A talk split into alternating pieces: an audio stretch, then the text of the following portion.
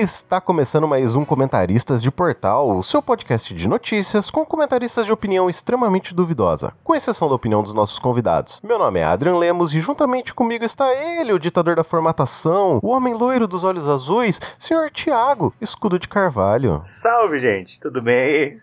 Hoje meu rosto tá engraçadinho hoje. Vamos, vamos gravar, vamos se divertir hoje. Vamos pro programa, gente. É isso aí. E das terras altas das cortes processuais, imbuída do seu Vadmecum ou Vadmecum, não sei como é que se fala, senhora Sandra Maia. Oi, gente, tudo bom? Eu sempre falei Mecum. Tiago quer se divertir hoje na gravação, mas a gente mora no Brasil. Que tristeza. Vixe. E por último, mas não menos importante, o carequinha que não aceita ser careca, o homem das coxas de quilômetros de vantagens, aquele que não é a Ana Maria que você quer, mas sim a Ana Maria que você merece, senhor Dalton Cabeça. Fala galerinha, nada que um acordo com o Japão, 99 e-mails e um salário de 44 mil não resolva. Caralho. Justo. É isso aí. Justo. E aí, bora atualizar? Bora. Bora. Bora.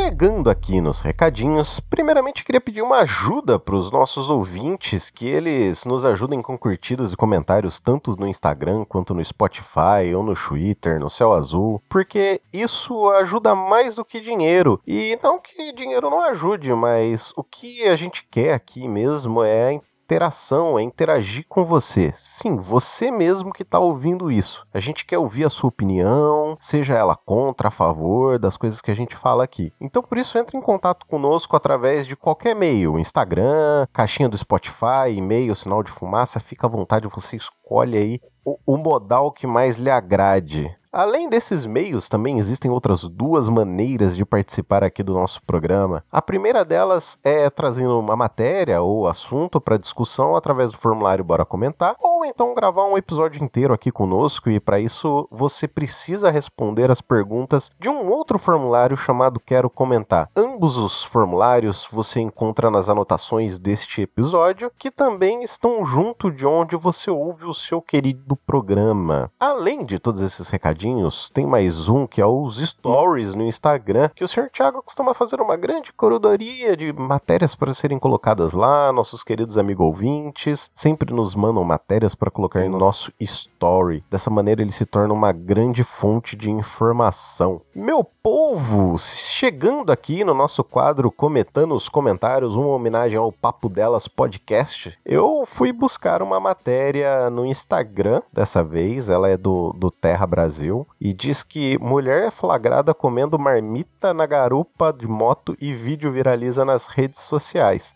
Mas como que o que não importa pra gente não é o vídeo e muito menos a matéria em si, aqui são os comentários das pessoas, eu trouxe alguns e, e eles se dividem em basicamente dois tipos de pessoas. Aquelas pessoas que elas se solidarizam e dão aquela boa criticada no capital, né? Então tem alguns dos comentários aqui, por exemplo, esse comentário de uma moça que diz: A dona de casa, mãe, trabalha fora e estuda é o resumo desse vídeo. Aí uma outra pessoa disse assim: Acho que é o tempo que ela tem para almoçar. Já perceberam a quantidade imensa de trabalhadores que comem suas marmitas nas calçadas? Assim como ela, não existem o direito à privacidade e o mínimo de conforto. Aqui eu vou contar uma anedota para vocês. Eu trabalhei em uma empresa em que o dono não gostava que nós ficássemos dentro da empresa no horário de almoço. Então o que, que ele fazia a gente fazer? A gente almoçava na cozinha e depois era obrigado a ficar na calçada da rua, esperando dar o horário de almoço para poder voltar para dentro da empresa. Pra vocês terem noção assim. Nomes, dê nomes. Cara, eu não posso dar nome porque. É. Na verdade, Esse minha lance, vontade- esse lance das marmitas que o Adrian tá falando, pô, ele tá bom, ele podia pelo menos comer e ir pra rua, né? Porque tem uma galera que nem esquentar a marmita no trabalho não pode. É, cara, pois é. Então, mas tem patrão que faz isso pra não para não correr o risco de contar como hora extra. Porque se você não sai, você pode depois alegar que, ó, eu tinha 15 minutos de almoço, quando meu direito era duas horas. Então quer dizer que a dona Sandra tá defendendo o patrão aqui. Porca, cabeça. Não, nunca! Seguindo, meu povo! Tem mais alguns outros tipos de comentário, e aí tem sempre aqueles comentários sem noção, né? E aí uma pessoa, ela acabou dizendo assim: por mais falta de tempo que a gente tenha, isso já é palhaçada. Ou uma pessoa muito fominha. Cara, é, nossa, Fominha. É. Fominha. Você come em cima de uma moto, é fominha, assim. Aí uma pessoa. O mais gostoso são as respostas para essa pessoa. A primeira delas é assim: E você deve ser rica, não sabe o que é trabalhar duro. Você deve ficar em casa só no zap e dormindo. Vai pelo menos lavar uma roupa ou uma luz. Cara, aí eu já acho que, tipo, é, é completamente desnecessário. Aí usa o sexismo, usa essa questão de lavar roupa ou louça como se isso fosse coisa só para mulheres, né? Mas aí uma pessoa respondeu, cara, e essa foi a melhor resposta, diz: "Não julgue a realidade dos outros baseado na sua". E acho que essa é a maior e melhor resposta que teve. Aí sempre tem aquela galera xenófoba, né, que diz assim: "Esperar o que do Nordeste?". E sempre tem aquele comentário que entra na categoria que a gente não sabe se é fã ou hater, né? E ele diz assim: Isso não justifica qualquer necessidade. Ela poderia sofrer um acidente ou até mesmo perder a vida. Essa situação tem outro nome: imprudência no trânsito. Ei, meu povo, gostaria de ouvir os comentários de vocês agora. Esse último aí deve ser cara examinador do Detran, exame de direção prático, que tá preocupado com a segurança do trânsito. É, ele quer bancar o, o, o homem sério e de responsabilidades. É isso aí. Gostaria de comentar algo, senhor Dalton? Ah, cara, assim, eu vi o vídeo. Eu acho que essa mulher deveria ganhar um prêmio, porque a habilidade que ela tem de equilibrar uma marmita, firmar as pernas na moto, comer farinha, porque tinha farinha naquela marmita, certeza, e aquilo não voar, não cair na roupa, pô, cara, como assim as pessoas não estão dando o devido valor à habilidade que ela tem? A coordenação motora dela é invejável. É, tá de capacete, ó. Justíssimo. É isso aí. Meu povo, seguindo aqui, temos uma pequena atualização de notícias passadas que nós comentamos sobre que o estado de São Paulo abriu mão dos livros do, do FDE, né? Do Fundo do Desenvolvimento Educacional. É Fundo de Desenvolvimento Educacional mesmo, né, Thiago? O livro vem do PNLD, Plano Nacional do Livro Didático. É isso aí. Acho que a verba pode ser do, a verba pode ser do fundo, mas o livro é do, do plano. Com essa correção aí do meu querido amigo Tiago, diz na matéria que, após críticas, Tarcísio agora diz que livros didáticos serão impressos. É uma matéria não assinada no UOL em São Paulo. Então, basicamente diz isso, e, e além de tudo isso também, uma outra questão que acho que vale ser levantada aqui,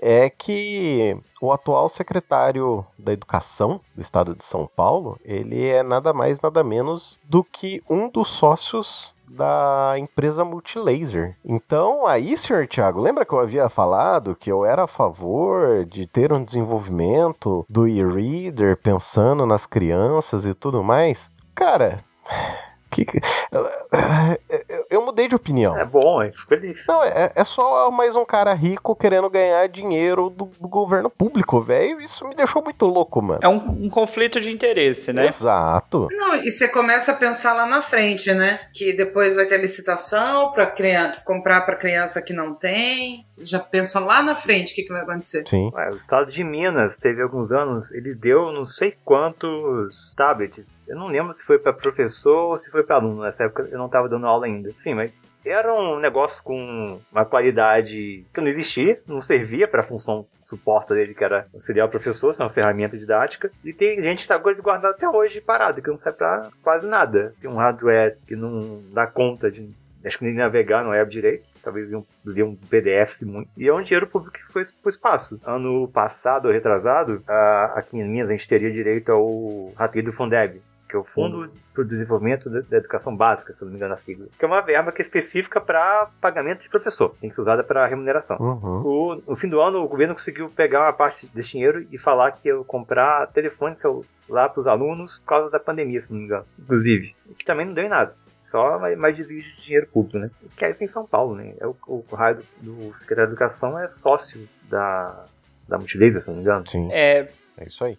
Diga, senhor Dalton, o que o senhor gostaria de comentar sobre isso? Puxando a capivara do rapaz aí, ele tentou fazer a mesma coisa no Paraná e não deu muito certo, né? De novo, o lance do conflito de interesse. Ele também, mais o Ratinho Júnior, tentou colocar essa história desses tablets na mão da galera. Uma forma dele ganhar dinheiro. É. E só para contrapor o meu amigo Adrian, que também é careca, digo calvo, é, a Suécia abandonou esse método aí, ou meio que viu que não é o futuro, abandonar os livros didáticos, o livro físico. Sim. Por mais que a gente pense, pô, pô, 2023, ano da tecnologia, tablet, notebook e afins, país de primeiro mundo, papel. É o aluno ter contato com o livro, o aluno pegar ali no livro, ele usar a atividade do livro. Eu sou o cara ainda Caxias pra caramba com isso aí. Só de usar a palavra Caxias eu voltei 40 anos na história aí. Mas eu ainda sou o cara que o aluno tem que pegar, tem que ter papel. Esse lance de, de slide, eu sou. Cara, não é para mim ainda. Ainda não. Sim, a... Filme sim, slide não. Sim, até eu tava vendo ó, alguns programas de podcasts que iniciaram essa semana, né? Lembrando que nós estamos gravando esse programa no dia 10 do 8 e eu, eu vi um pessoal falando que inclusive é importante é, ter esse tempo de virar a página de uma página para outra, ele é necessário para que a criança ela absorva aquele conteúdo. Então, assim, como acabou entrando mais nessa discussão, da última semana para essa eu mudei completamente minha opinião, assim, com relação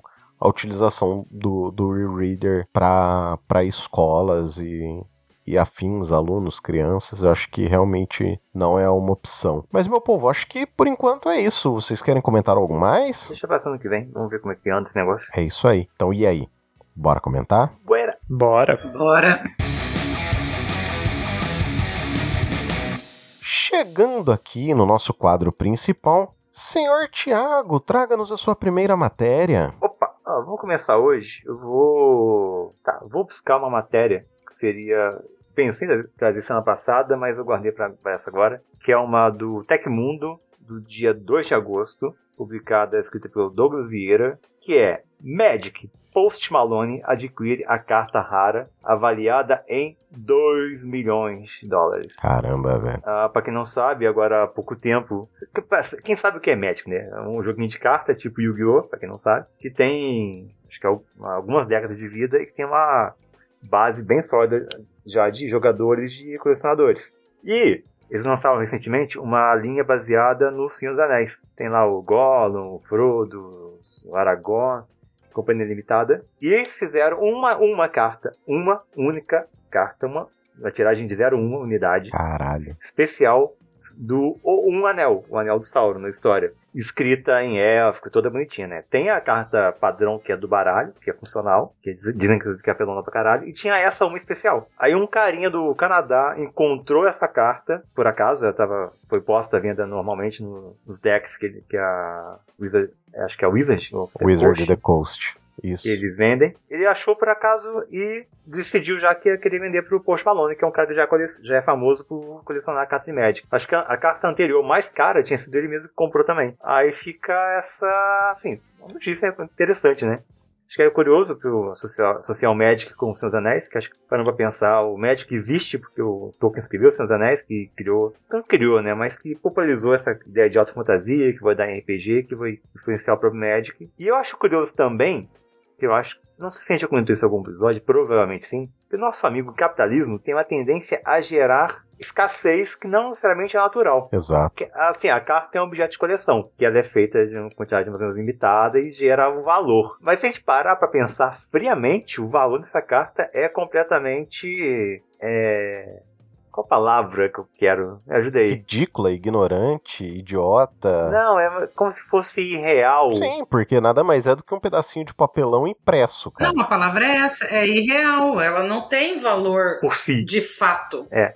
é. Na essência, essencialmente, ela não tem valor a mais do que qualquer outra carta. Exatamente. No, no sentido de fabricação de papel. Só para trazer uma informação aqui, senhor Thiago, o Yu-Gi-Oh! que o senhor comentou, na verdade, Yu-Gi-Oh! foi lançado em 1998, sendo que Magic the Gathering ele foi lançado em 1993, ou seja, Magic the Gathering é mais antigo que Yu-Gi-Oh! Sim, não me venha, não me venha blasfemar contra Magic the Gathering neste programa que eu ficarei muito puto e pegarei meu deck para bater em vossa senhoria. Eu ouvi e fiquei imaginando quantos nerdolas choraram enquanto ele comparou aí o, né, o Magic com, né, Yu-Gi-Oh! Com Yu-Gi-Oh! Blasfêmia! Cara, co- quando eu, quando eu conheci o Magic, lá na época do ensino médio, fazem 20 anos, era a época que tá passando o Yu-Gi-Oh! Pra mim, a referência era o Yu-Gi-Oh! Ah, cartinha igual o Yu-Gi-Oh! Depois que eu fui jogar. Eu, eu diria que Yu-Gi-Oh! deu uma certa popularizada a mais Sim. do que o Magic, por conta da televisão. A temática é parecida também, né? Convenhamos. Sim, acabou estreando na TV brasileira, tudo. Mas Magic the Gathering, pelo, pelo menos no Brasil, é que, cara, no Brasil as coisas sempre foram muito nicho. Sim. Tanto quanto o Dungeons and Dragons, né? Que também eram. Cara, era pouquíssima gente que tinha contato, assim. Você tinha que saber ler inglês pra ler o livro também, né? Acho que não tinha em português. Exatamente. Eu, eu lembro, cara, de eu ir na Saraiva, ali no alto dos meus 13, 14 anos de idade.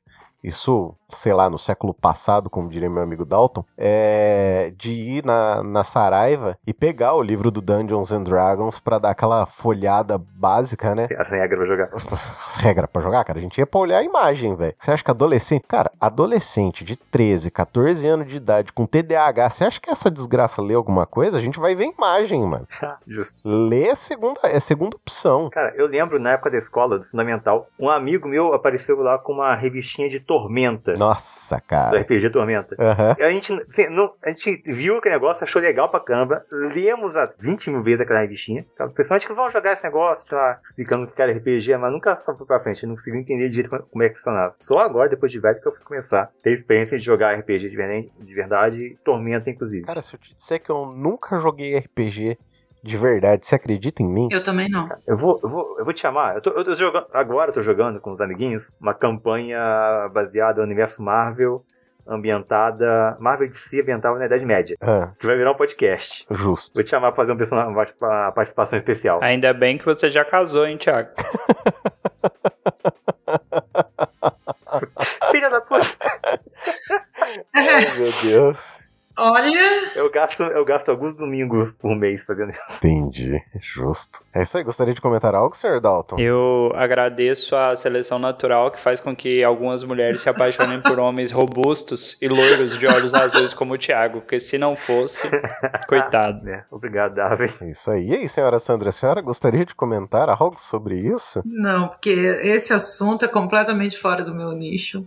Eu realmente não, nunca joguei RPG, não conheço essas é, é, negócio de carta aí. Ó, deixar uma denúncia aqui, ó. O senhor de Tarroxa aqui Hum. prometeu-nos, no podcast anterior dele, inclusive, nosso amado Vochampé, que teríamos edição especial de RPG. Eu arrumei até um mestre pra ele. Justíssimo, verdade. Esse projeto ficou, ficou perdido nas eras passadas aí. Íamos fazer uma campanha de uma de um episódio só e acabou ficando, ficando por isso mesmo, né? Ia ser StarCraft, eu acho. Não, Na- cara, era alguma coisa baseada em espacial, é, mas acabou não indo pra frente. Inclusive, Rudy, se estiver ouvindo, um abraço, meu mestre preferido. Isso aí, e peço desculpas por não ter rolado a campanha, desde já. Tô de olho, hein? Seguindo aqui, meu povo, Sr. Dalton, traga-nos a sua primeira matéria. Vamos lá então, meu povo. Trago para vocês o- na- no dia da gravação aqui uma matéria da CNN Brasil, do dia 10 do 8.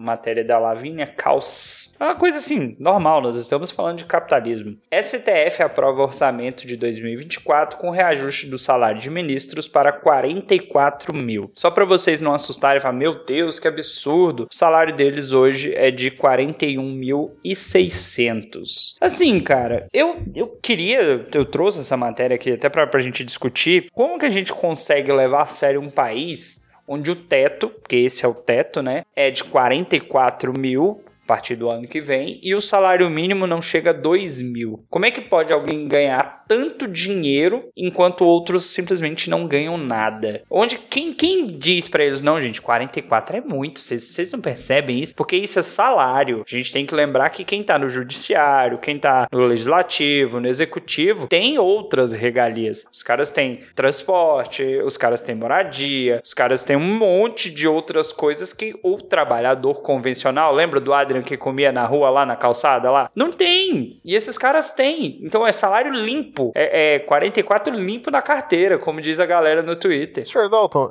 aproveitar que o senhor trouxe essa matéria com relacionando a salários e valores, se Vossa Senhoria me permitir, eu gostaria de trazer a minha também, que ela, ela, ela é mais ou menos semelhante. E aí eu abro a discussão para os nossos queridos amigos. Se o senhor me permitir, claro. Claro. Você é o ditador aqui, cara. Você manda.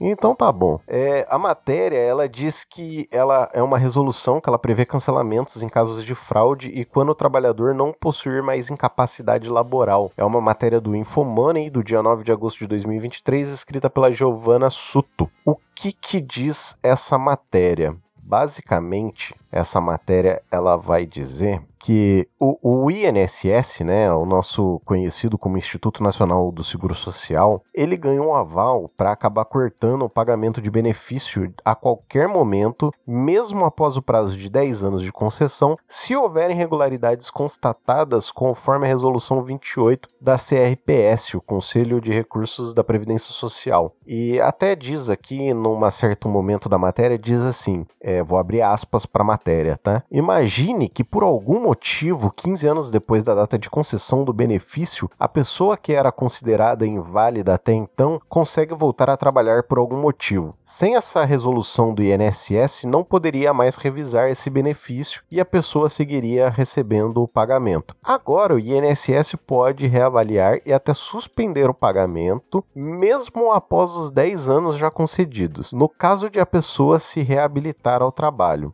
Aí tem um, logo na sequência um exemplo que diz: um exemplo compartilhado pelo especialista da matéria, né? Um homem com 65 anos afirma que em seu cadastro ter 35 anos de contribuição para se aposentar. Nesse caso, ele tem que conjugar a idade e o tempo de contribuição. Mas por algum motivo ele informou o dado errado e o INSS identificou isso depois, né? Com documentos comprobatórios. Compro... Cara, isso eu achei maravilhoso na matéria. Com documentos comprobatórios que esse tempo de contribuição era menor. Isso é considerado indevido e pode gerar cancelamento do pagamento. Agora, eu quero levantar a minha questão junto com a questão que o Dalton trouxe, que diz assim: é, a minha consideração é a seguinte: essa questão de que o INSS está indo atrás das fraudes, e aqui eu abro aspas para esse termo fraudes, mas quais as chances de eles dizerem que uma coisa é realmente fraude simplesmente para diminuir os custos com a previdência social? E outra, por que não está se indo atrás dos maiores gastos que são os magistrados, como o Dalton acabou de falar, dos 44 mil por mês? E não só isso, os pensionistas da da, das Forças Armadas. Porque tem muita gente aí que está recebendo aí valor de 117 mil reais por mês, filha de militar, que está recebendo esse valor e ela simplesmente não casa para não perder essa pensão, sendo que o teto do INSS ele é de 7,5 mil reais. Ou seja, se a gente fizer um cálculo rápido aqui, essa pensão dessa filha de militar é simplesmente entre 15 e 16 vezes maior do que o teto do INSS. Agora, com relação a essa questão que o Dalton falou dos 44 mil, cara, Cê, porra, velho, por que, que não tá se indo atrás de quem realmente são as, maior, as maiores partes do gasto, sabe? Estão querendo cortar valor que é extremamente mais baixo e não indo atrás de quem tem que se ir. Desde quando o Brasil tem, tá em guerra para ter gente que vai receber como filha de marechal, entendeu? Que, que absurdo é esse? E aí eu gostaria de abrir os trabalhos para as vossas senhorias. É que assim, ó, é, são orçamentos diferentes. O exército, as forças armadas, tem o orçamento delas. De, e, e, eles fazem o que quiser. Mas quando houve o nosso ilustre ex-presidente fez a reforma previdenciária, os militares não entraram na reforma, né? Então eles têm aí é, uma questão em relação à aposentadoria é, bem privilegiada, né? É, outra questão é a do aumento do STF. Quem decide pelo aumento deles é eles, você entendeu? Então, assim, é uma coisa um pouquinho difícil de mudar, né? Porque eles vão entregar esse poder para quem? Né? Se eu tenho o poder de me dar meu próprio salário, para quem? Por que, que eu vou mudar isso? Não só eles, né?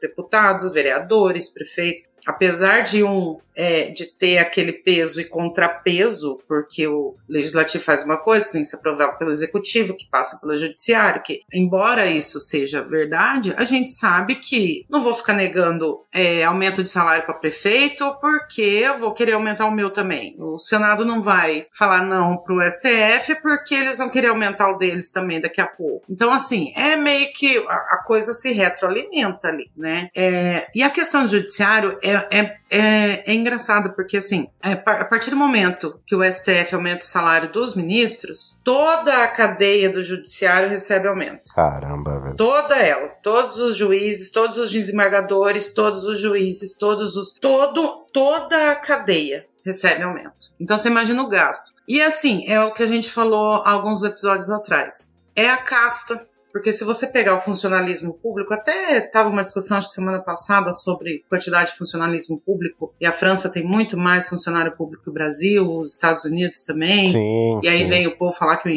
que o Estado é inchado, que não é. Mas se você pegar o funcionalismo público pela média, os caras ganham, sei lá, 4, 5 mil reais um funcionário público. Tem gente que ganha menos, 1.500, 2 mil reais dependendo do tamanho do município, por exemplo, funcionário público municipal. Mas existe essa casta que é muito privilegiada, como o Dalto falou, não só pelo salário, pelos penduricalhos que o salário, que, que o cargo lhe oferece. Salário, moradias, não sei o que de terno, é, não sei o que de, de alimentação e médico e tudo que a gente paga. Com o nosso salário, plano de saúde, o aluguel, eles não pagam. Então eles têm um salário absurdo e ainda tem um monte de coisa de graça. Pois é. Então, mas é, é isso que eu fico louco aí, assim, levantar a questão. Como que a gente resolve esse tipo de problema, sabe? Como que a gente pensa uma maneira de, de sanar isso mesmo, entendeu? Voto. Evolução. Eu também. Revolução também. Então, eu chego à conclusão de que não existe outra maneira que não seja uma revolução. É, é, é foda, porque assim. Zerar e começar de novo, pô. Porque, como a Sandra falou, já era. O sistema, o sistema tá lascado. Os caras estão botando o próprio salário para cima. Os caras fazem isso porque outros grupos que estão abaixo deles querem que o salário aumente. E só pode aumentar se o deles aumentar. Tem o lance aí, não sei se vocês viram, obviamente, os juízes no estado de Goiás, cara recebendo quase um milhão, pô, de contra-cheque. Porque tinha hora extra, tinha férias, tinha isso, tinha aquilo outro. Os caras estavam recebendo mais que o ministro da STF. Então, assim, já tem toda uma casta, é uma casta casta que é superior. E aí é difícil você pensar, falar, pô, professor se mata nesse país para ganhar um salário que na base é 4 mil reais. E nem é todo estado que paga, e é nem todo município que paga, sendo que a base deveria ser 4.400 reais. Bicho, compara o que um professor trabalha em sala de aula. Nós não estamos falando nem de importância. O que o professor trabalha na sala de aula com um cara desse e as regalias que um tem que o outro não tem. E fora da sala de aula. Não, eu vou pôr só na sala. Só aquelas horas trabalhadas. Não chega a 10% do salário do cara. Cara, ó, por princípio, 40 e poucos mil. Por princípio, eu não acharia que é um valor absurdo. Pensando no que o cara tem que fazer uma puta formação para conseguir chegar nesse carro. bem. E pensando que a decisão de um juiz, não só do TSF, qualquer juiz, tem um peso gigante sobre a vida de um monte de pessoas. Vai influenciar. Ele tem uma responsabilidade enorme na mão dele. É razoavelmente justo que ele tenha uma remuneração ok para isso. Até aí, nesse ponto, sim, não é absurdo, não é o fim do mundo. O que eu acho um absurdo mesmo, o fim da picada, é que no momento que um, membro judiciário, um juiz, comete ele próprio um crime, bota uns bip aí, um filho da p ele não é punido, ele não vai ser preso, ele não vai perder o salário, ele vai ser aposentado e vai continuar recebendo um salário integral. Exatamente. Isso, tipo assim, a responsabilidade que ele tinha para com a sociedade era gigante. Sim. Deixa eu só corrigir uma informação. Não é integral. É proporcional ao tempo que ele foi juiz. Mas ainda assim é um absurdo. É um absurdo. Ainda assim é, é ridículo. É ridículo. E assim, a questão, para mim, é, é a responsabilidade. A mesma coisa que, tipo, um membro do, do, do legislativo, um senador, deputado, vereador, qualquer coisa. Se uma pessoa dessa, nesse cargo, numa função nesse, comete um crime, a punição dela deveria ser proporcionalmente maior do que a de uma pessoa que não tem, por exemplo, educação ensino médio completo, um fundamental completo. Porque o conhecimento que essa pessoa tem da lei, do funcionamento do Estado,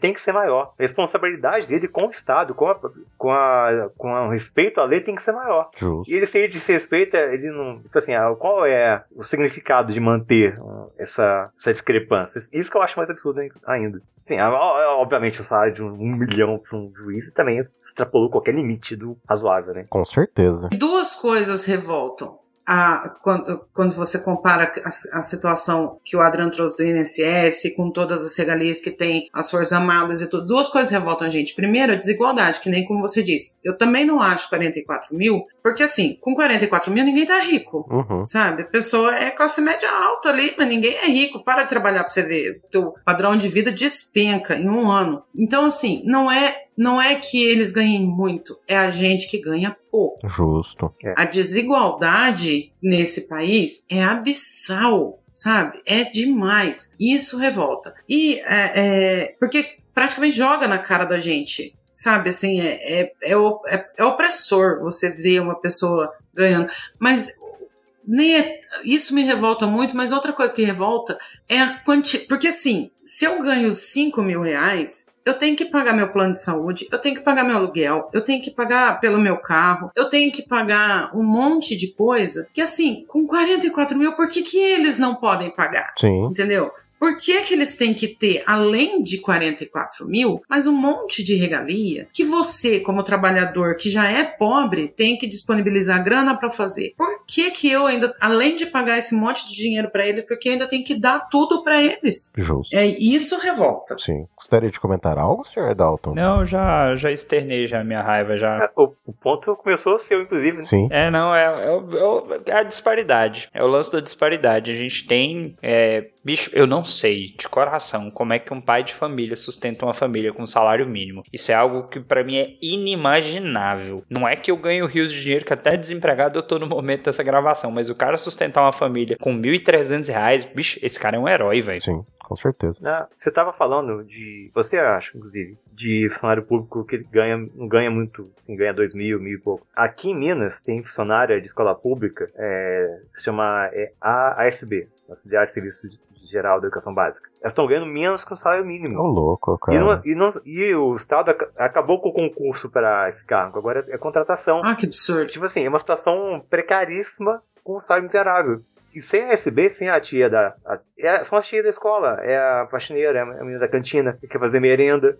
Não, não existe escola, acaba a escola. E elas não, não ganham salário mínimo. Enquanto vo- e quanto mais você espreme o povo, mais ele trabalha mais por menor salário, você entendeu? Porque ele precisa comer, ele precisa pelo menos comer, já não vou nem dizer morar. Comer ele precisa. É, a, a Sandra comentou um negócio logo no começo, dizendo que são orçamentos diferentes, né? Não, tudo bem. O orçamento, ele pode ser diferente. O orçamento militar é um, o orçamento do, do Ministério do STF é outro, e assim por diante. Porém, todo o dinheiro vem da União. Sim. Então, o, o orçamento que compõe é, esses diferentes grupos, eles vêm da União. Eles vêm de um mesmo local e eles são arrecadados de um mesmo ponto, que são os impostos. Então, assim, você fazer essa distinção é você esfregar na cara da maior parte da população o quanto esse sistema, além de ineficiente, além de, de prover castas, além dele ser tudo o que a gente menos defende, é você escancarar isso na cara de- dessas pessoas, entendeu? Porque, sinceramente, qualquer pessoa que tem um salário aí de, de três salários mínimos vive relativamente ok. Vive, eu não sei, mas sobrevive, sabe? Não passa fome. Pois é, agora você pega um cara desse que recebe mais do que 40 salários mínimos, entendeu? Pô, é, é você falar que o cara que recebe 3 é uma porcaria, é um. É, o- é o cocô do cavalo, entendeu? Então eu fico, eu fico meio maluco com isso e eu acho que, cara, é. O, o Thiago ele falou a palavra, eu acho que.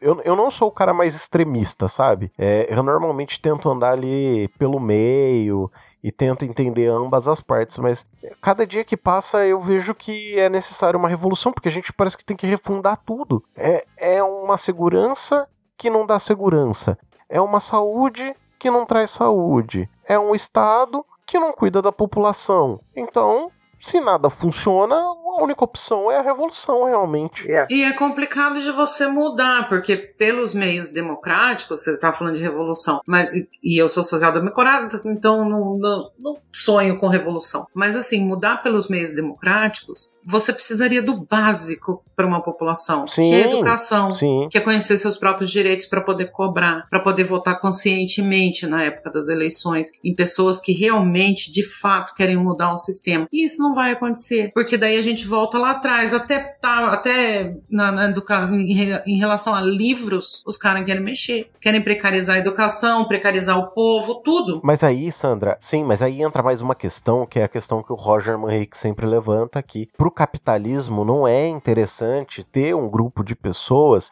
inteligentes, um grupo de pessoas que saiba refletir sobre as coisas. É interessante que você tenha massa de manobra. Simples assim entendeu? Enquanto o, o, sistema econômico nosso é o capitalismo, a gente vai continuar na merda, porque, como o Thiago também sempre diz, o capitalismo vive de crise, entendeu? Ele precisa de crises para sobreviver e viver. E aí, de crise em crise, a gente tá acabando com a nossa própria população. É, ele se, é, voltamos à carta de Magic, que é a, a questão que o, que o Thiago falou. Você cria é, é coisas é, é, como é que você falou, Thiago? Você cria. Escassez. Escassez. Por exemplo, que eu ia falar aquela hora, mas aí eu deixei. É o cara do sub, os caras do submarino, sabe? O fato de você ser exclusivo, eu visitei aquilo com exclusividade, entendeu?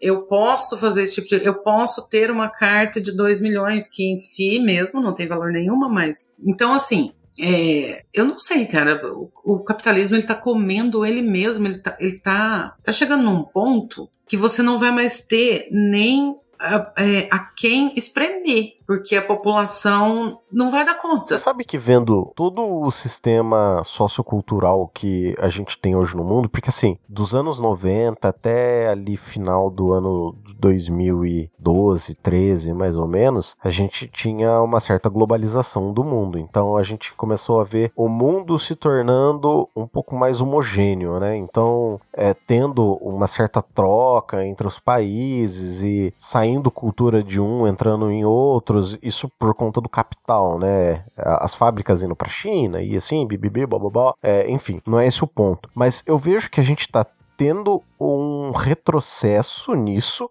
Então, tipo assim, é, a gente poderia na década de 90, pelo menos eu, eu pensava muito assim, que da década de 90, quando surgiu a internet, poderia poderíamos ter um mundo único, sabe? Não importa se eu tô aqui ou se eu tô na China, somos todos humanos, então a gente não tem essa diferenciação de povo, vamos dizer assim. Então, o que, que eu pensava? É, acho que era, nossa, era muito poliana. Você acreditava num mundo de Imagine do, do, do John Lennon? Quase isso. É, quase isso. Inveja as pessoas. Mas vendo hoje, eu vejo que a gente tá seguindo mais para um lado da barbárie. De novo, voltando para um sistema de barbárie, onde grupos se atacam simplesmente por terem uma divisa entre eles, entendeu? Aonde você tem um certo governador do, do Sudeste que ele acha que o povo do Nordeste não faz nada, entendeu? Da vida, que o povo vive de, de, de auxílio. E, cara. E um governador do Sul dando apoio. É. É, né? Porque então... o governador do Sul, inclusive, sempre apoia o que não deve ser apoiado, né? Impressionante. Justo. Justamente. Então, assim, eu, eu vejo, eu, eu tenho visto esse, esse caminhar, né, de, de um povo mais civilizado para um, um certo declínio social e, e, assim, seguindo realmente para a barbárie. Mas é a cadela do fascismo dando a cria, porque ela já passou do cio. Ela tá dando crias agora. Então, mas se em 30 anos a gente teve um golpe, daqui 30 anos a gente pode ter voltado para sistema tribal, sabe? Cara, você tá você tá um triz de chegar na fórmula da, da Rosa Luxemburgo, né? Socialismo barbárie. O Adriano tá quase falando que nós vamos ter um, um ataque zumbi tecnológico que vai destruir toda a tecnologia do universo aí. A gente vai voltar a pedra e vai ter que ser todo aquele sistema de caça e coleta. Calma, cara, calma, vai demorar. Aquela ilustração, né, da Quarta Guerra Mundial, né? Ai, gente, eu sou preguiçosa, não quero, não quero coletar e caçar. Justo. É isso aí. Seguindo aqui, meu povo. Senhora Sandra, traga-nos a sua primeira matéria. Então, vou trazer uma matéria da que está na Câmara Legislativa, é, no site da Câmara, que chama Câmara aprova projeto que reformula a política de cotas nas universidades federais. A matéria é de ontem, dia 9 de agosto, e ela não está assinada. E ela diz o quê? Vamos, vamos começar do começo da, das coisas. Em 2010 foi promulgada a Lei da Igualdade Racial, que, dentre lá suas diretrizes de mais igualdade, de mais equidade na sociedade entre brancos e negros e, e povos originários e tudo mais, no seu artigo 2 ela diz: é dever do Estado e da sociedade garantir a igualdade de oportunidades, reconhecendo a todo cidadão brasileiro, independente de etnia ou da cor da pele O direito à participação na comunidade, especialmente nas atividades políticas, econômicas, empresariais, educacionais, culturais, esportivas, defendendo sua dignidade e valores religiosos e culturais. Enfim, esse estatuto da igualdade racial é promulgado em 2010 e em 2002, em 2012, vem a lei de cotas. A lei de cotas, ela tinha que ser revista a cada 10 anos e ela não foi revista. Foi revista então ontem e aí teve algumas modificações no projeto, é o projeto da deputada Maria do Rosário e mais alguns e agora ela vai para o Senado. Dentre as modificações que ela teve, é, aconteceu o seguinte: diminuíram o salário mínimo per capita familiar para é, um e meio, que era um pouquinho maior. Outra, ela vai continuar sendo analisada a cada 10 anos. E outra questão é o seguinte: antigamente você se declarava preto, pardo, enfim, e aí você concorria dentro daquela quantidade de vagas que foi ali separada para quem tinha estudado em escola pública. Agora não. Agora, é, em vez de os cotistas concorrerem somente às vagas estipuladas para o seu subgrupo, eles concorrerão às vagas gerais. Aí agora sim, os bocudos vão poder falar: nossa, perdi vaga para cotista. Agora eles vão poder falar, mas antes não podia não. E aí, se não alcançarem a nota para o ingresso no geral, é que então a sua nota vai ser usada para a vaga da cota de 50% das vagas no total. Então, agora vai para o Senado para ser votado no Senado e depois provavelmente vai passar por sanção, mas então foi revista. E assim, estava é, gerando uma certa insegurança jurídica, né? Essa questão das cotas, porque ela devia ser revista, não tinha, até o PV entrou com uma ação de inconstitucionalidade no Supremo e o ministro Barroso deu prazo para o Congresso ver isso aí tudo no, Uh, mas, assim, uma lei tão importante, um descaso tamanho, né? Em relação à revisão e a. Porque você imagina se fica mais um tempinho aí sem ver isso. Como é que fica o próximo vestibular? Como é que faz? Ô, Sandra, só, só pra ver se eu entendi direito. Vamos. Deixa eu ver se eu entendi direito o que você disse. Vai lá. Se a gente tiver 10 vagas, certo? É. Nós temos 10 vagas. 50% dessa vagas, ou seja, 5 vagas dessas. É. Certo? As 5 primeiras vagas é de concorrência geral, certo? Tá, pera, pera peraí, vamos, vamos,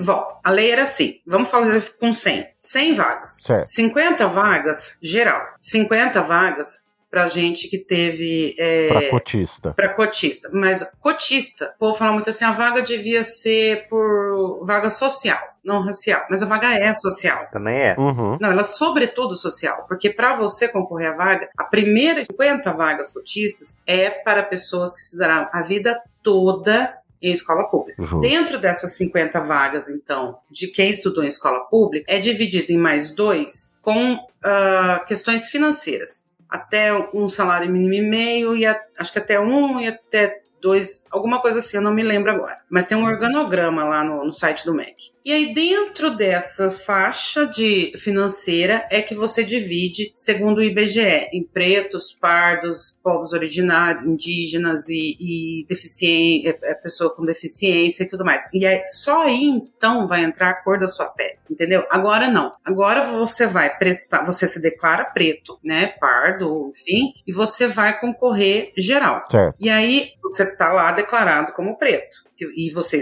você tem todos os requisitos, escola pública, dentro da faixa financeira e tudo mais. Mas você vai fazer a prova. Se você for muito bem e não precisar da cota, você entra pela sua nota. Justo. Se você a sua nota não for suficiente, aí você vai para vaga de cotas, porque você é autodeclarado preto, entendeu? Entendi. Mas antigamente, quando as pessoas falavam assim: "Ah, mas você perdeu a tua vaga para cotista", não existia isso. Eu cansava de tentar explicar isso para as pessoas. Não existe você perder vaga para cotista, porque você não concorre com cotista. Você você o cotista concorre com outro cotista, entendeu? Ele não concorre com você, que ele, ele já pleiteou a cota. Entendi, entendi. Agora eu entendi o funcionamento. Agora, o que, o que eu achei bem uh, interessante disso, Tia, que é o descaso como questão tão importante e que mostrou ah, como você consegue diminuir um pouco a desigualdade na, no, no, país é, a ponto do Partido Verde ter que entrar com uma ação no STF para, olha, tá um vácuo jurídico, porque a lei tem que ser revista, então ela vale, não vale, como é que tá, como é que não tá, uma situação assim, sabe? E aí, pra só então o, o, a Câmara, a, o Congresso se coçar para resolver a situação dos estudantes, sabe? É, é, é descaso demais isso daí. Não pode acontecer esse tipo de coisa, gente. Sim, é, assim, eu acho que é uma questão importante pra caramba. É, acho que esse ponto, para mim, nessa visão realmente do que está sendo agora é, aprovado, eu acho que é mais justo. Mas tem um, um, uma pequena questão de que eu já ouvi em um podcast, eu preciso agora lembrar qual foi, acho, não sei se foi na Rádio Escafandro ou em qual outro programa que foi, falando um pouco de pessoas pretas ou pardas que perderam vagas de cota para pessoas brancas que se autodeclararam como pretas ou pardas. Então, essa é uma questão que assim, agora, por exemplo, não parece que tiraram. Eu tenho que estudar melhor essa aprovação dessa lei, uhum. tá? Trouxe alguns pontos, mas tem outros também. Me parece que não vai mais ter. Antigamente parece que tinha tipo um comitê, eu vou chamar de comitê, mas eu não sei exatamente o nome, para avaliar se aquela pessoa era realmente. Exato, isso. É, não, se eu não me engano, acho que era exatamente isso. Um comitê? É, isso. Então, para avaliar a, a, veracidade da informação daquela pessoa. Parece que agora não vai ter mais. Só que o problema é o seguinte: isso eu até discuti com uma amiga minha negra, negra retina. E ela falava, eu falava assim, mas aí é que tá o problema. O que, que a gente analisa quando uma pessoa é, é, é, é se autodeclara preta? O fenótipo ou o genótipo? Porque assim, eu, por exemplo, eu tenho é, dois sobrinhos. O meu sobrinho, da mesma mãe, do mesmo pai. Uhum. O meu sobrinho, ele tem o cabelo castanho clarinho, e ele é super branquinho. A minha sobrinha, irmã dele, é da minha cor. Então, se ela se autodeclara negra ou parda, ela passa. Uhum. Ele não passaria, mas ele é filho do mesmo pai e da mesma mãe. Sim. É, eu, eu inclusive também tenho uma mesma questão na família, que, que é a minha neta. A, a minha neta é filha de mãe negra e o meu enteado, ele, apesar de ser considerado branco, a parte da família de mãe dele é uma família negra, entendeu? Não, não a minha esposa, mas a parte da família da minha esposa é negra. Os avós do, da, da minha esposa eram negros, entendeu? Então, só que se você conhecer o mínimo do mínimo do mínimo de genética, você sabe que a cor da tua pele é, pode ser bem diferente da, da, cor da pele dos seus pais. Você pode puxar teus avós. Sim. Ainda que você venha de uma família negra, se você tiver a pele mais clara, você não sofre o racismo que uma pessoa de pele negra tem. Sim. Com certeza. Eu acho que, na, eu acho que a consideração para cotas devia ser para pessoas mais oprimidas nesse sentido. Lembrando que as cotas são principalmente sociais. Então é para pobre, né? Então é claro que só porque você é branco, você é pobre, mas você é branco, você não tem direito a cota? Tem direito, filho. Tá lá na lei. Vai ler a lei antes de falar bobagem. Tá lá na lei. Você é branco, tem direito a cota do mesmo jeito. Mas é, você se autodeclarar é, negro sem outros requisitos. É, é, complexo isso, porque você não sente. Eu, por exemplo, já sou, na verdade, eu tenho ascendência indígena, uhum. não negra. Até, pelo menos até onde eu sei da minha árvore genealógica, não negra, indígena. E eu tenho, só que eu tenho a pele clara o suficiente para nunca ter sofrido preconceito na vida. Apesar de eu ser morena, de eu ter pele parda, eu nunca sofri preconceito racial na minha vida. Inclusive, já ouvi absurdos porque as pessoas não me consideram negra ou parda ou qualquer tipo de minoria e se dão o direito de falar absurdos na minha, na minha frente, como se tivesse tudo bem, né?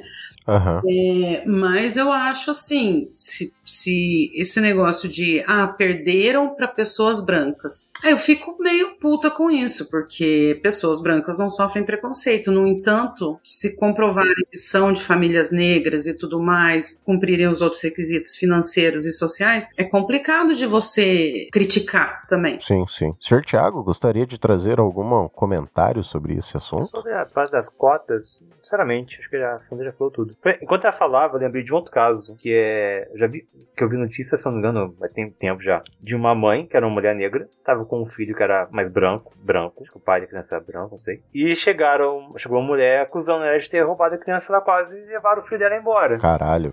Nossa, mano. E depois eu acho que tipo no, no, no, no post. O link. Não, e o tanto de vezes que você ouve história de. Ah, você é a babá? Não, filho, eu sou a mãe. Ah, é. Gente, eu, eu quero dizer que se você se você que estiver ouvindo isso algum dia tiver alguma coisa de preconceito próximo de mim, talvez eu não seja uma pessoa muito educada. Sr. Dalton, gostaria de comentar algo sobre esse assunto? Então, cara, eu ainda acredito que dá para viver numa sociedade que a gente não precisa das cotas, mas como o capitalismo ele não favorece nesse caso, é triste, né? Você pensar que a pessoa passa por tanta humilhação na vida, às vezes, ela tem que se sujeitar e muitas das vezes a palavra é essa, se sujeitar a, não, eu tenho que provar que eu sou negro, eu tenho que provar que eu sou indígena, eu tenho que provar que eu sou quilombola, porque se eu não provar, eu não sou digno de uma vaga, porque a vida não me favoreceu. Eu tava conversando com um colega ciclista e ele, assim, ele não é o famoso negro retinto, mas você vê que os traços físicos dele são de uma pessoa negra. E ele falando, poxa, eu tive a oportunidade de entrar pro tráfico, eu fui uma pessoa que a vida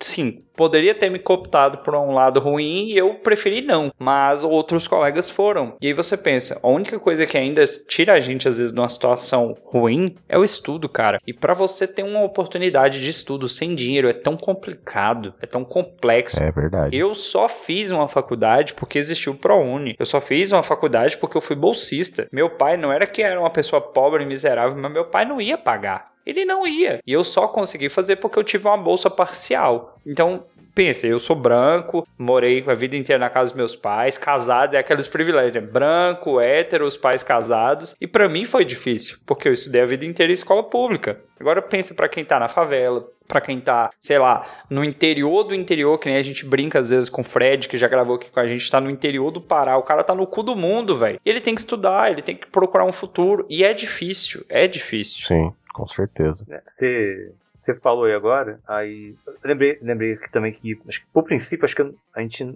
cota, por princípio, ela é necessária, mas idealmente não deveria ser preciso, deveria ter vaga para todo mundo na universidade pública. Eu até mandei agora aqui no grupo uma imagem do Poder 360, que fizeram um gráficozinho, mostrando quanto cresceu entre o governo Fernando Henrique e 2021, se não me engano, a data, 2018, governo Temer, a expansão das vagas no ensino superior público, eu acho que, não, sei, não lembro se privado também, depois a gente põe no post. E eu, eu acho que a discussão é, da cota, assim, ter vaga para todo mundo, é, resolveria o problema. Lembrei de uma, um caso, eu estava na graduação ainda, o tendo aula com um professor na, na didática. Ele contou que, não, não vou lembrar agora a história exata, acho que ele estava numa das universidades do Rio, não sei se é a FRJ ou na UF, no fundão na UF. E estava lá um diplomata de Cuba. Aí estava conversando com alguém outro lado do governo e comentaram, ah, porque a gente teve aqui é, 50, 50 mil inscritos para o vestibular e aprovamos 10 mil. Aí o cara de Cuba perguntou, tá, e os outros 40 mil? E acho que a questão é fundamental é essa, né? A cota melhora um problema que é essa desigualdade histórica que é no, no Brasil, um preconceito institucional que é no país, mas continua o problema aquém de resolver 100% do problema, né? Sim, sim. Que é o que a gente fala, tá falando há alguns quantos programas que é resolver a educação pública de um modo geral, né?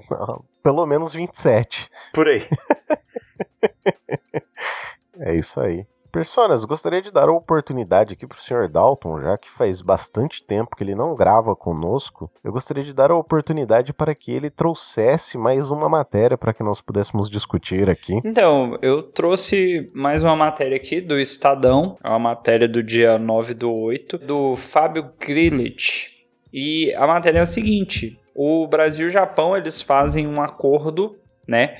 De isenção de visto para turistas por 90 dias. Por que, que eu trouxe essa matéria? O Brasil sempre foi um país que aceitava muito esse lance de tipo, ah, pode vir para o meu país sem visto, a gente quer você, turismo, dinheiro, hahaha, é divertido. Só que tem o princípio da reciprocidade. Sim. O que, que seria o princípio da reciprocidade? Nós liberamos o visto para você, você libera o visto para a gente. Só que não era o caso do Brasil. E aí, agora com o terceiro governo Lula, eles foram lá e cortaram essa reciprocidade que não existia. Tipo assim, você não liberou visto para os meus brasileiros, não vou liberar visto para sua galera. E de certa maneira, algumas pessoas criticaram de tipo, ah, mas aí a gente vai perder dinheiro. Ah, o Brasil não vai crescer. Na prática, Não foi isso que aconteceu. E o Japão foi lá e mudou esse esquema e agora você brasileirinho que quer ir pro Japão, você não precisa de visto. Você tem direito a ficar 90 dias no Japão tranquilão. É isso aí. Quem gostaria de começar o comentário? O Felipe Figueiredo, do Xadrez Herbal, ele comentou sobre isso da seguinte forma, que uh, ele explicou sobre a, o princípio da reciprocidade, que é um princípio de, em relações internacionais, que é usado em relações internacionais, mas ele diz o seguinte, uh, que não tem, que ele, ele acha que o princípio deve ser seguido, pelo que eu entendi, mas que não tem muito como você falar isso não dá certo, porque veio a pandemia e ninguém viajou. E, então, assim, não se sabe exatamente, se especula que poderia ter tido turismo e que a gente poderia ter lucrado uma grana com isso e tudo mais, e aquilo, aquele outro. Mas ele falou assim: mas isso é especulação, você não sabe. Não tem como saber, né? E a gente não vai ter como saber. Mas eu, eu concordo que o princípio deve ser seguido. Porque se eu não vou ganhar nada com isso, por que, que eu vou dar de bandeja para você o que eu tenho, o que eu posso, o que se eu posso negociar, por que, que eu vou te dar, entregar? Não, tem, não faz o menor sentido isso, entendeu? Então, mas aí não, não entra naquele mesmo discurso que eu falei um pouco mais cedo do eu, eu sou o tipo de pessoa poliana que eu gostaria de ver um mundo sem fronteiras. O mundo do Imagine, do, do John Lennon. é, a gente não entra nesse quesito de que assim, ah, aqui aqui é meu, então aqui eu faço o que eu quero e então assim, é você por ser feio, bobo, chato, você não entra aqui porque eu não quero. Já que você não me deixa entrar aí, eu não entro aqui. E aí a gente entra nessa, vamos dizer, mesquinharia e aqui eu tô falando de um de um ponto de vista bem é, como que eu posso dizer?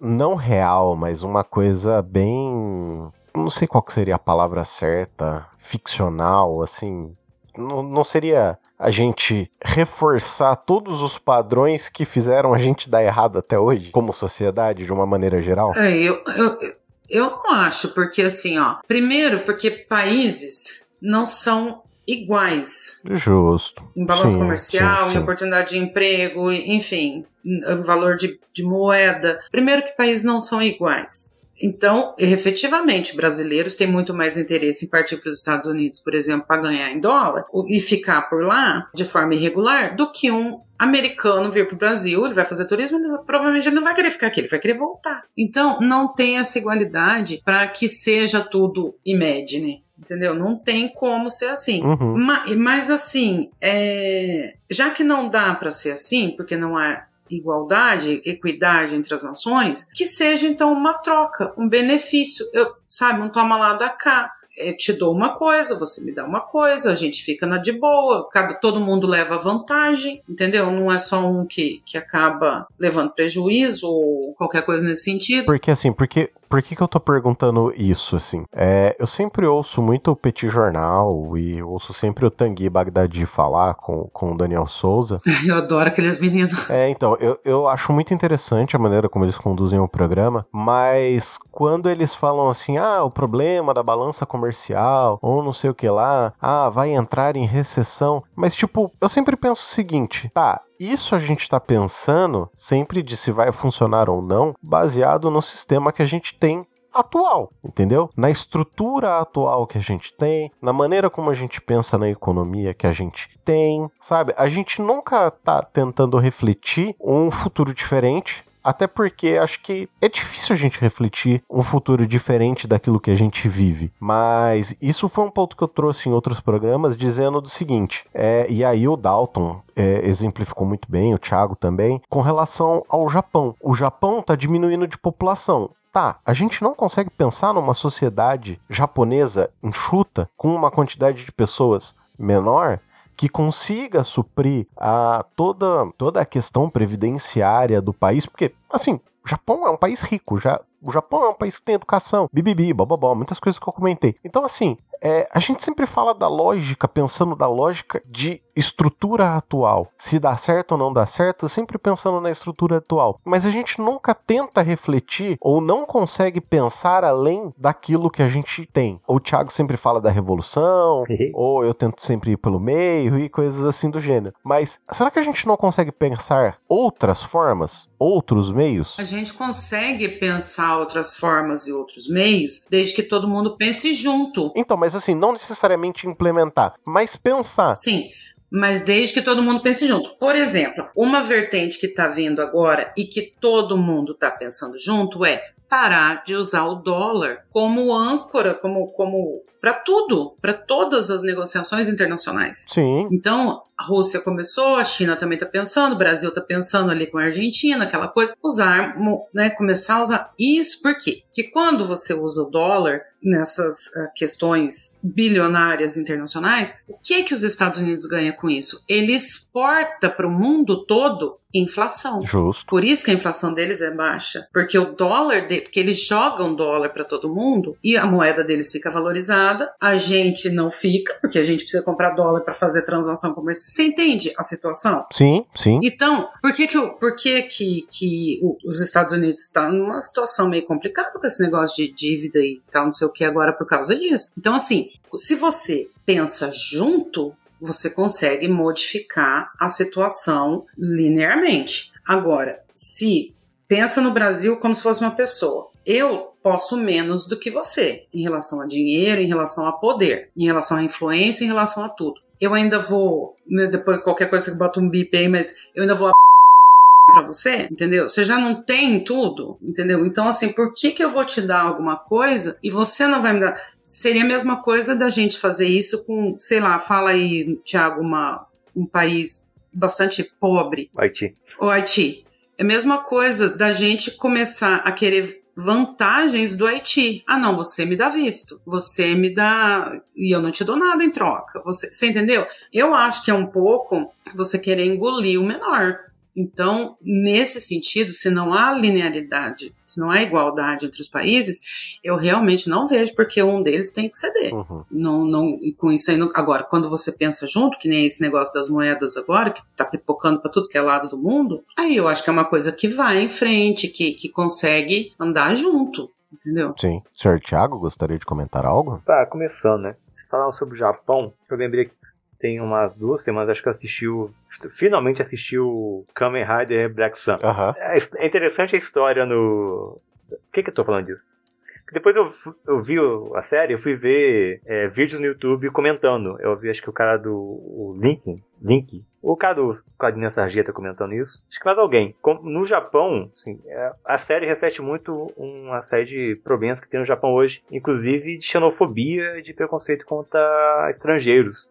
Como, por exemplo, tem lo- locais no Japão, o comércio, que só não aceitam estrangeiros, só japoneses podem entrar. Aí vocês falam, eu lembrei disso. Mas falar que você acha tem que chegar a um consenso, tem que chegar a uma opinião que vai mudar, patati patatá. Eu não lembro agora de quem que é exatamente para dar o cash para a citação, mas alguém disse certa vez que tentar reformar o capitalismo é como é a mesma coisa que tentar perfumar a merda. Não vai funcionar porque o capitalismo ele, ele não vai é, refumar a si mesmo. Os elementos de contradição estão dados e é o que a gente está falando. É, é crise de fronteira, é crise econômica, é, é guerra, é epidemia, é crise de superprodução, é crise de é humanitária, a torre de, a torre de que a gente vive comentando. E isso não vai mudar por si só. E não vai de um dia para o outro os bilionários os cientistas, os, os- o pessoal que vive dessa especulação financeira, vão- não vão abrir mão do- da sua fortuna, do seu poder para não, vamos chegar ao consenso, vamos salvar o planeta. Não vai. Você vê em menor escala, é o cara que acha que tá, tá no vizinho de mar de preservação ambiental. Tudo bem, ele, no jeito dele, invadir aquilo porque ele vai lucrar com aquilo, destruindo um bem que seria público Uhum. não só público, mas que impacta aquela região e talvez o país inteiro. Na Amazônia, por exemplo, ou numa uma região de base hidrográfica. Eu tava vendo, acho que foi a Tupac que postou, Tupac Guerra, numa notícia sobre uma área de Brasília, uma área preservada na região de Brasília, que é importante para manutenção do, da hidrografia do local, que abastece inclusive o Lago Paranoá, e que se queria construir um condomínio no lugar, ia ter asfalto em cima. E o, e as nascentes que havia na área iam ser perdidas. E a água do, que abastece a cidade poderia ser comprometida. É como aqui em Minas, como o Zema querendo liberar mineração na Serra do, na Serra do Curral, que é em torno de BH, que ia ser uma ameaça para a própria cidade, além do problema ecológico. Isso não vai mudar porque, ah, meu Deus, a gente vai chegar um consenso. É, e é, co- como eu falei, a fórmula da, é a fórmula dada já pela, pela, pela Rosa Luxemburgo há um século atrás, mais de um século atrás. A gente está confrontado com a perspectiva eu sou muito comunista, puta que pariu. É socialismo ou barbárie. A gente está arrumando para a barbárie inteiramente. E a solução não vai ser um compromisso de classe uma, um compromisso de consenso entre, a classe, entre classes antagônicas por um mundo melhor. Uhum. Porque a classe dominante, ela não vai, ela vai, assim que ela tiver oportunidade, ela vai pegar o trabalhador, ou seja, a burguesia vai pegar o proletário e vai enfiar uma tora de 50 centímetros no cu dele e com areia girar muito e vai, vai continuar lucrando. A, a, solução é pegar esses meia dúzia de bilionário, mandar pra guilhotina e socializar os meios de produção, sinceramente. Eu, Thiago, é o senhor comunista. Toca, toca internacional aí agora.